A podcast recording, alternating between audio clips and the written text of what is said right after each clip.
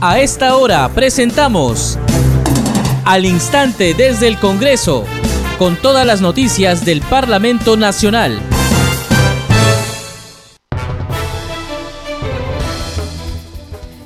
¿Cómo están? Bienvenidos al programa al instante desde el Congreso. Les saluda Danitza Palomino y hay que decir que en este momento viene sesionando la Comisión de Defensa del Congreso de la República. Se ha invitado a Walter Edison Ayala González, ministro de Defensa, para que informe sobre dos temas. El primero de ellos es la resolución suprema mediante la cual autoriza la intervención de las Fuerzas Armadas en apoyo de la Policía Nacional del Perú con el objeto de asegurar el control y el mantenimiento del orden interno. Los detalles de esta sesión nos los trae nuestra compañera Ángela Torres. Ángela, buenas tardes. Buenas tardes, Danixa. Así es, pocos minutos antes de las 10 de la mañana se inició esta sesión de la Comisión de Defensa, donde llegó el ministro de Defensa, Walter Ayala. Como bien dices, el primer tema en sustentar fue la aprobación de la Resolución Suprema 191, donde se solicitó ¿no? el apoyo de las Fuerzas Armadas para la seguridad en Lima y Callao por varios minutos. El ministro Ayala argumentó las razones por qué las Fuerzas Armadas se encuentran en las calles. Una de ellas es por la seguridad, indicó por el aumento de eh, la inseguridad ciudadana en el país en el 2021. Además dijo también de que las Fuerzas Armadas eh, podrían apoyar en este caso, eh, por ejemplo, cuidar diferentes órganos de, órganos del Estado, como por ejemplo la tarjeta, entre otras instituciones, y los policías que se encuentran cuidando esas instituciones podrían salir a las calles. De esta manera se protegería al ciudadano. Podemos escuchar un extracto, eh, Danix, acerca de lo que dijo el ministro Ayala. Bien, comenzamos con la ronda de preguntas. Inicia el congresista Jorge Montoya. Sí, gracias, señor presidente. Y la pregunta que quiero realizar es la siguiente. ¿Cuáles son las reglas de empleo de fuerza que han determinado que deben tener las Fuerzas Armadas para cumplir con esta tarea que se les ha encomendado? Eh, señor presidente, las reglas del empleo de la fuerza, eh, como dije hace un momento, van en el sentido que las Fuerzas Armadas solo van a prestar apoyo, apoyo nada más. Por lo tanto, no van a conformar comandos operacionales. ¿Cuándo se forma un comando operacional? Cuando de la otra parte existe ya, digamos, grupos eh, armados, ¿no? Como por ejemplo lo que pasa en el Brain. Congresista que ahora. La salida de las Fuerzas Armadas para apoyar a la policía en temas de delincuencia es una política pública o, como usted ha señalado, una política sectorial del Ministerio del Interior. Las políticas públicas son aquellas decisiones que toma un gobierno cuando ve una necesidad de la población en determinado, un determinado caso. Por ejemplo, no hay agua, política pública, hay que poner agua. En este caso es una política pública, pero van de la mano. ¿Por qué? Porque nosotros somos parte del Ejecutivo. Bueno, ahorita cuento. Usted ha hablado del, de la carta de la Policía Nacional. Quiero estar seguro si lo que usted menciona es que en esa carta lo que dice la policía es que ha habido un incremento de la inseguridad ciudadana. Quiero saber solamente si sí o no. He visto esa carta. Usted hace referencia a una parte ahí de él, ¿no? Leyó una parte. Es el informe 129-2021 eh, PNP. Acá en la parte situación, factores, modos operantes, adopciones, en situación, en el, en el punto 2, en el punto C. Dice, ¿no? En el, año 2021 en la región policial Callao se han registrado 9.933 denuncias por diversos delitos.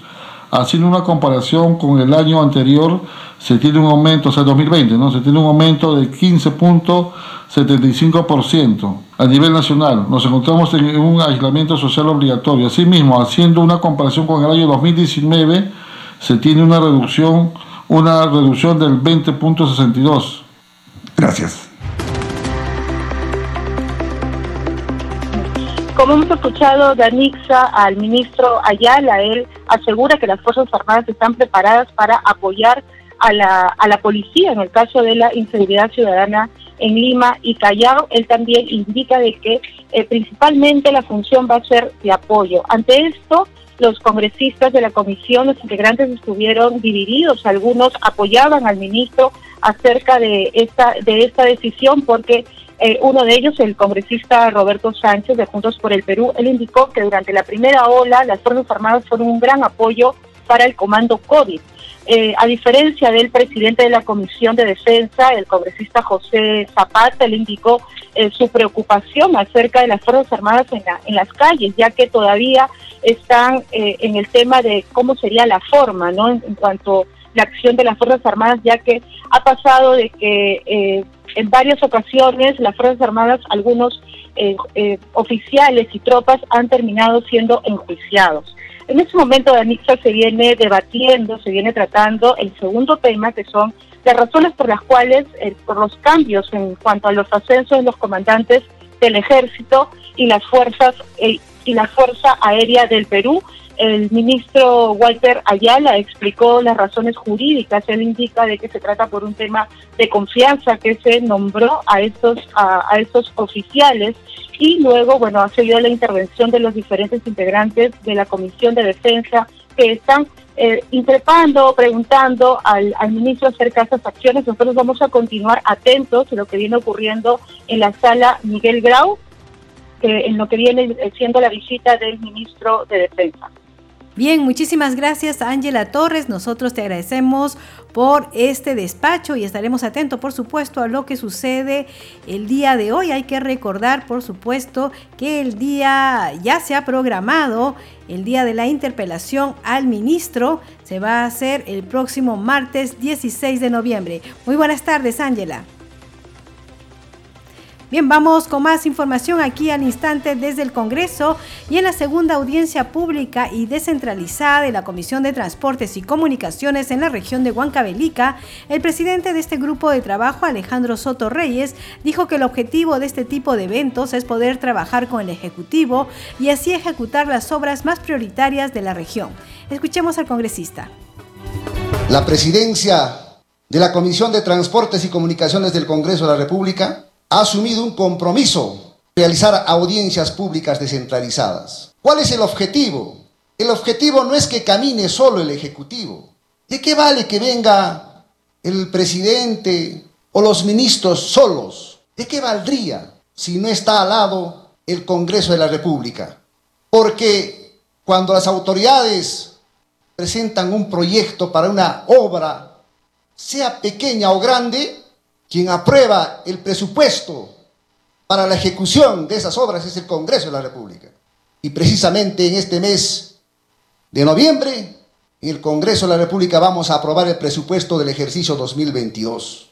Y por eso, cuando hoy hemos llegado al Congreso de la República y cuando hemos sido elegidos por 130 congresistas para presidir esta comisión, hemos dicho, se acabó el centralismo, vamos a ir a cada una de las regiones para que el pueblo pregunte directamente al Ejecutivo qué se debe hacer y qué no se debe hacer. Yo respetuosamente voy a pedirles a todos y cada uno de ustedes que una vez que concluyan los expositores, por su orden y en el más breve tiempo posible, tengan que preguntarle directamente al señor ministro, a sus funcionarios, qué tan cierto, qué tan posible es la ejecución del aeropuerto que necesita Huancavelica, qué tan pronto Necesitamos activar el tren macho. Bien, seguimos con más información aquí al instante desde el Congreso y como comentábamos con Ángela, la representación nacional aprobó la admisión de la moción que propone interpelar al ministro de Defensa Walter Ayala González, quien concurrirá al Pleno el martes 16 de noviembre desde las 9 de la mañana para responder el pliego interpelatorio por el caso de las denuncias de ascensos irregulares en las Fuerzas Armadas. Escuchemos el informe de la multiplataforma. Señores congresistas, la presidencia propone que el ministro de Defensa, Walter Edison Ayala González, concurra al Pleno del Congreso de la República a fin de contestar el pliego interpelatorio contenido en la moción del orden del día 1005 el martes 16 de noviembre del presente año a las 9 de la mañana. El Pleno de Congreso aprobó una moción de interpelación al ministro de Defensa, Walter Ayala González, quien deberá responder un pliego de preguntas relacionado a los cuestionamientos sobre las remociones de los excomandantes generales del ejército peruano y de la Fuerza Aérea del Perú, y las recientes declaraciones de estos en el sentido de que habría querido influenciar en el proceso de ascensos en esos institutos armados. La moción fue sustentada por el congresista Jorge Montoya. Donde se ha pasado a la situación de retiro a dos comandantes generales, uno del ejército y otro de la Fuerza Aérea, sin ninguna motivación.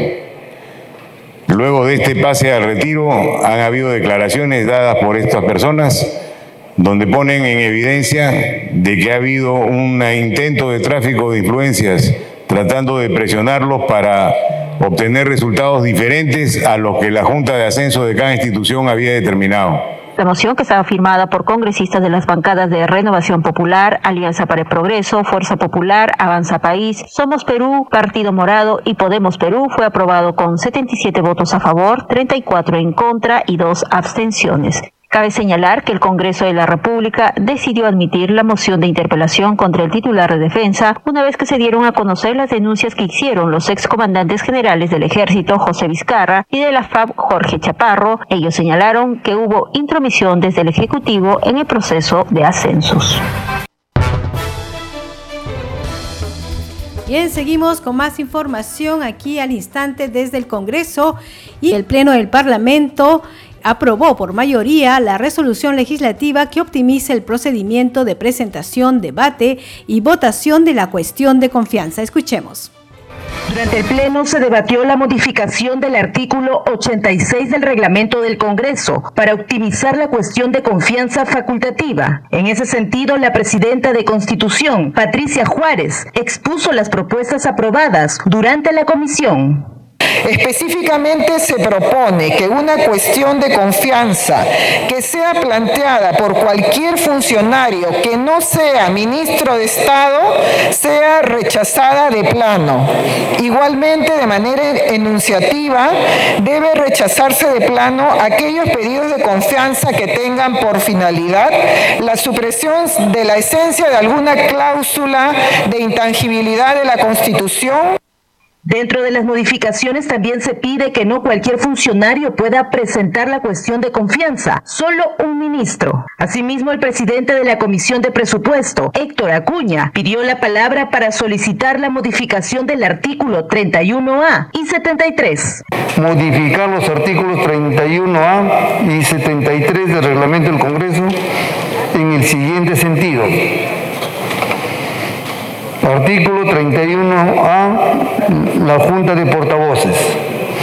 Propuesta de modificación. La Junta de Portavoces está compuesta por la mesa directiva y por un portavoz por cada grupo parlamentario, quien tiene un voto proporcional al número de miembros que componen su bancada. Tras el pedido de un cuarto intermedio para revisar las propuestas, la presidenta de la Comisión de Constitución aceptó lo expuesto por Acuña Peralta.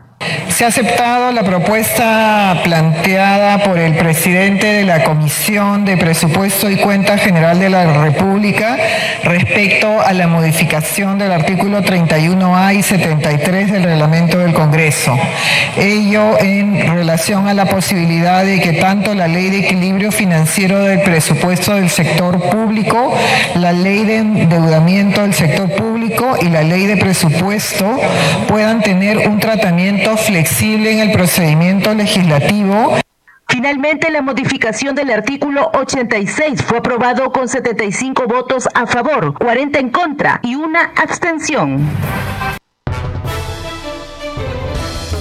Seguimos al instante desde el Congreso y la presidenta del Parlamento, Mari Carmen Alba Prieto, firmó esta mañana la autógrafa de ley que permite extender el plazo para obtener el bachillerato automático hasta el año académico 2023.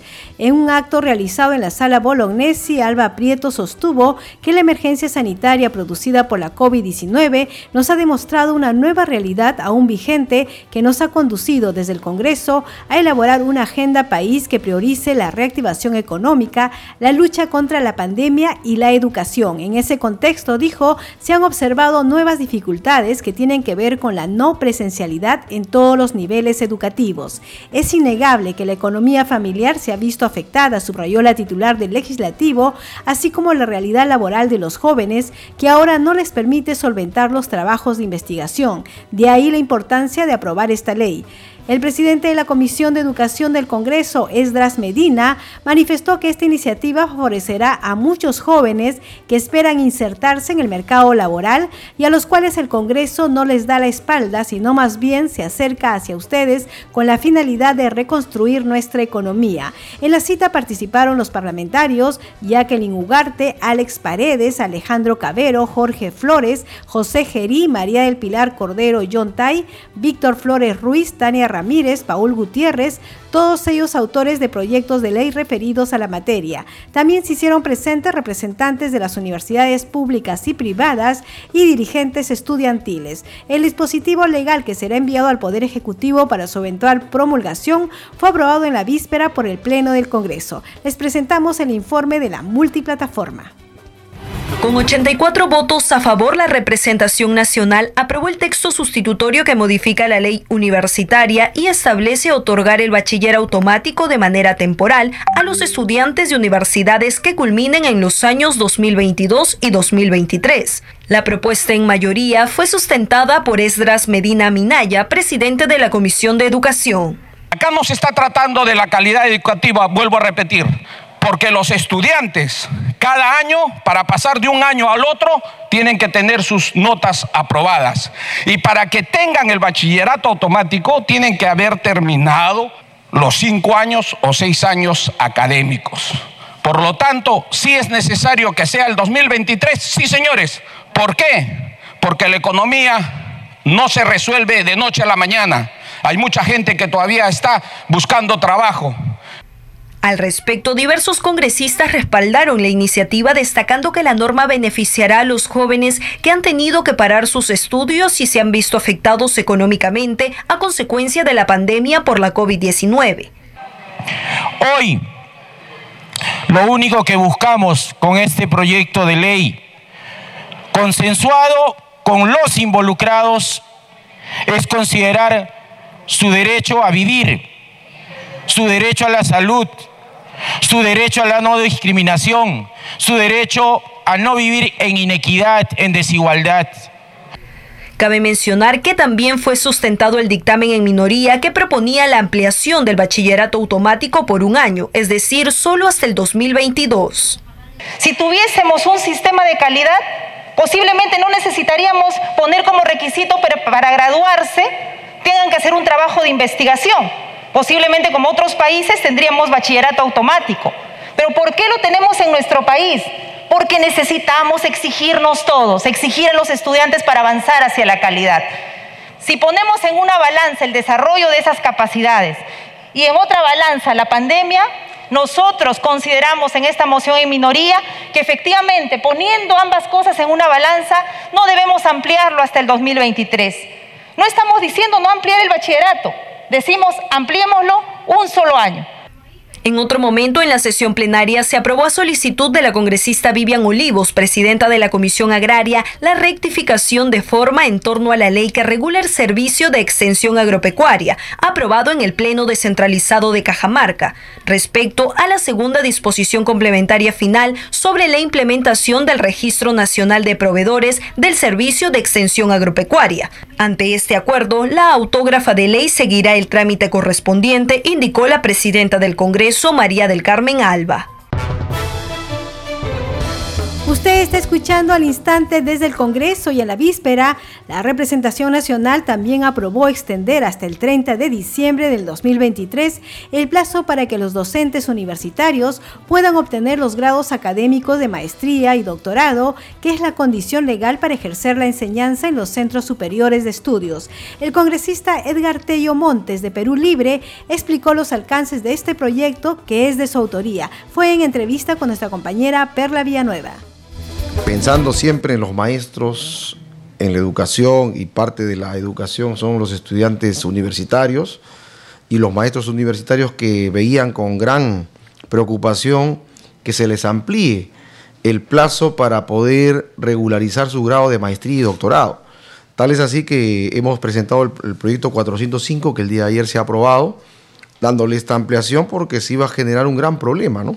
Un gran problema en el sentido de que a lo sumado ya los problemas que tenía la educación universitaria en el país, con acreditación y licenciamientos que muchos estudiantes están dejando de estudiar y otros perjudicados, se suma también la deserción estudiantil universitaria, ¿no?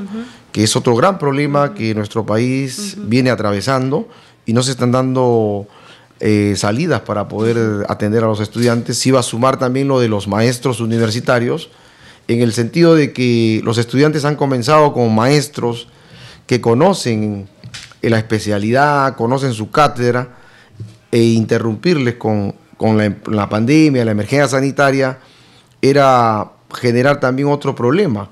Y para evitar ello, se pedía que se amplíe el plazo de la aplicación de la ley universitaria aprobada en el 2014. Exacto, el plazo, el plazo se vencía el 30 de noviembre, ya a fin de mes.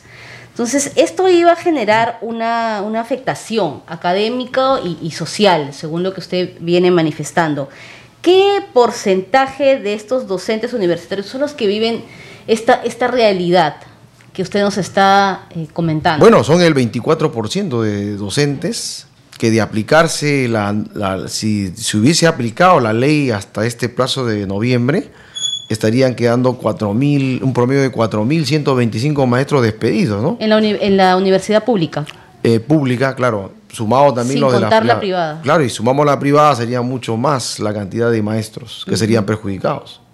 ¿Y por qué estos maestros no pudieron eh, continuar eh, logrando obtener sus, grados, que, era el requisito para continuar enseñando? Explique para que los oyentes puedan entender, congresista. Si bien es cierto de que les han dado un plazo para que regularicen, pero también debemos tener en cuenta que también tienen familia, tienen otras proyecciones y de acuerdo a la ley universitaria ellos deberían ser homologados también en sus remuneraciones, ¿no? Y el costo de vida en el país ha crecido últimamente, que ha hecho un poco imposible también que puedan regularizar sus estudios de maestría y doctorado. Y lo otro también es la pandemia, que ha generado limitación en cuanto al Internet, en cuanto a, la señal que para que puedan, digamos, desarrollar su maestría. ha generado toda una... Claro, porque si bien es cierto... Un pues, descuadre de sus actividades, exacto, hemos entrado a, una, a, un, a un nuevo mundo de digitalización, a lo virtual, pero también hay una realidad en nuestro país que es el tema de, de, que no, la brecha, la gran brecha digital y el problema de la conectividad, ¿no? Hemos visto acá en el Perú que estando en la capital Lima hay problemas de conectividad y de herramientas, ¿no? Eh, citándole Vía María del Triunfo, San Juan de Miraflores, Puente Piedra, Caraballo, estando en Lima y acá cerca, ¿no? Acá San Juan de Amancay, que está cerca del Palacio de Gobierno en el RIMAC, límite con San Juan de Lurigancho, no tienen internet, no tienen conectividad. ¿Qué será pues las regiones?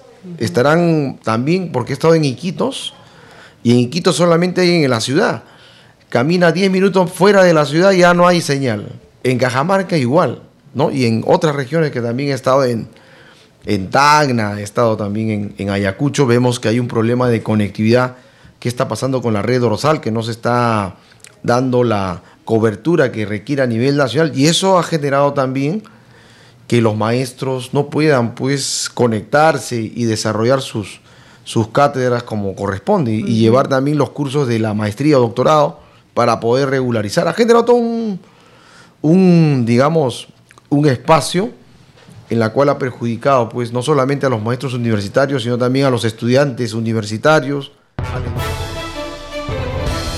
Seguimos al instante desde el Congreso y a la víspera el Pleno del Parlamento insistió en la autógrafa de ley que fue observada por el Poder Ejecutivo en julio pasado que establece medidas para la expansión del control concurrente a obras e intervenciones públicas a nivel nacional y dota a la Contraloría General de la República de un financiamiento equivalente al 2% del valor total de un proyecto que supere 10 millones de soles. La propuesta permitirá al ente de control supervisar expedientes técnicos, perfiles y declaratorias de viabilidad de obras públicas e inversiones mediante los mecanismos de obras por impuestos y asociaciones público-privadas u otra modalidad que lleven a cabo los tres niveles de gobierno. Igualmente regirá a las entidades de tratamiento empresarial y empresas públicas en el ámbito del fondo y de financiamiento de la actividad empresarial del Estado FONAFE y toda entidad o empresa bajo el ámbito del Sistema Nacional de Control. Toda ejecución de cualquier iniciativa de contratación de bienes y servicios que no constituyan inversión de los gobiernos regionales y locales también destinará el 2% del monto convocado para financiar el control concurrente. Usted está escuchando al instante desde el Congreso y hay que decirles que en la sesión del Pleno del Congreso juró como congresista de la República Nieves Esmeralda Limache Quispe en reemplazo del parlamentario fallecido Fernando Herrera de la bancada de Perú Libre. La juramentación se dio luego de que el Congreso declarara vacante el cargo de Herrera Mamani y dispuso oficiar al Jurado Nacional de Elecciones para que emita la credencial a la accesitaria Limache Quispe. Señores congresistas, se va a proceder con la juramentación e incorporación de la señora Nieves Esmeralda Limachi Quispe como congresista de la República, de conformidad con lo establecido en el primer párrafo del artículo 25 del reglamento del Congreso y en mérito a las credenciales expedidas por el Jurado Nacional de Elecciones. Señores congresistas, se va a dar lectura a la credencial expedida por el Jurado Nacional de Elecciones. Señor relator de lectura.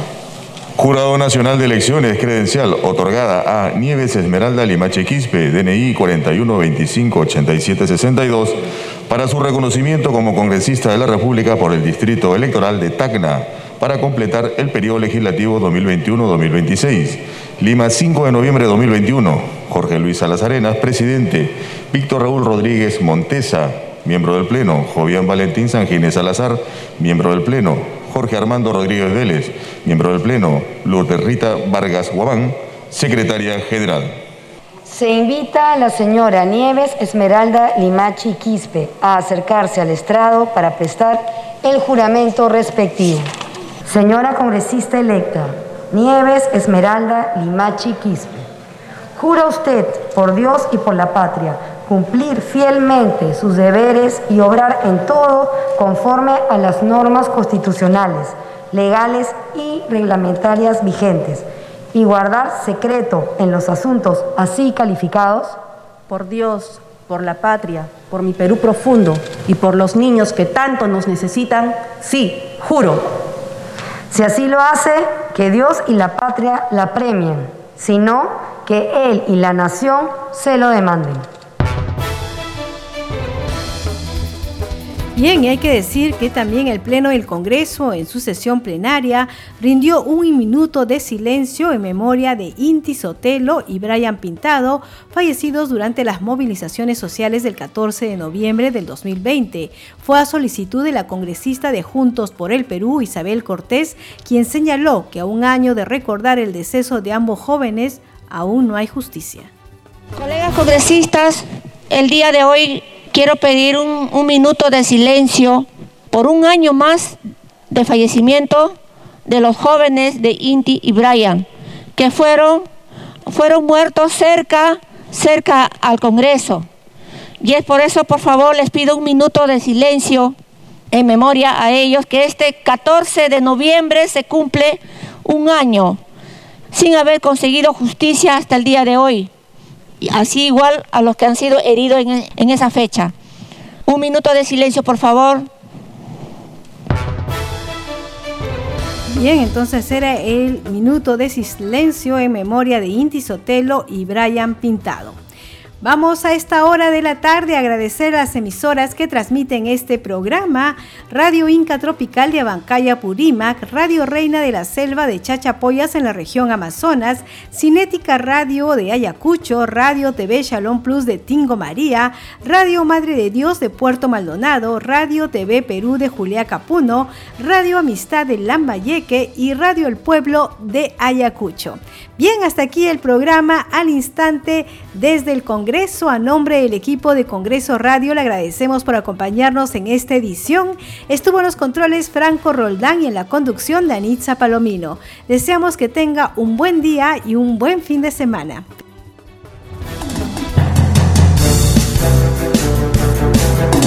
Hasta aquí, al instante desde el Congreso, con todas las noticias del Parlamento Nacional.